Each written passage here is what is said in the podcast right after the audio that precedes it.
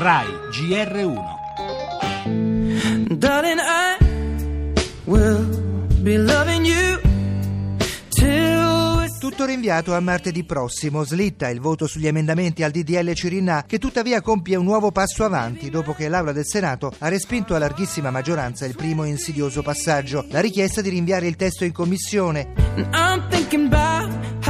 I voti segreti sono sempre un'insidia, è evidente che le motivazioni che ha dato il Presidente Grasso nel negare il voto segreto aiuterà anche cosa andrà a voto segreto e cosa no. faremo di tutto per fermare una legge che garantisce i diritti ai gay e non li garantisce agli eterosessuali. Lei fa il servo sciocco della maggioranza e non tutela la minoranza. Senatore Giovanardi, le sue offese sono una medaglia, grazie. Figli fanno famiglia, la famiglia è fondamentale, qualsiasi essa sia è fondamentale, per cui ognuno, ognuno lo fa a modo suo.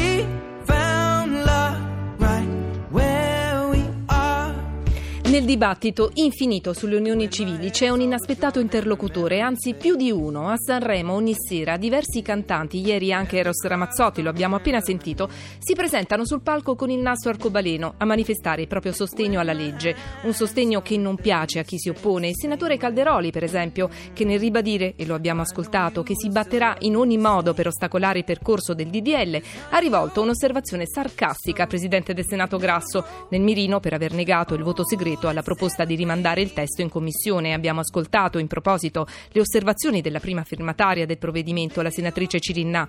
Pesanti le critiche di Giovanardi, cui è seguita la risposta dello stesso Grasso. Il DDL intanto continua il suo percorso. Oggi si torna in aula al Senato, martedì riprende il voto e il festival sarà finito.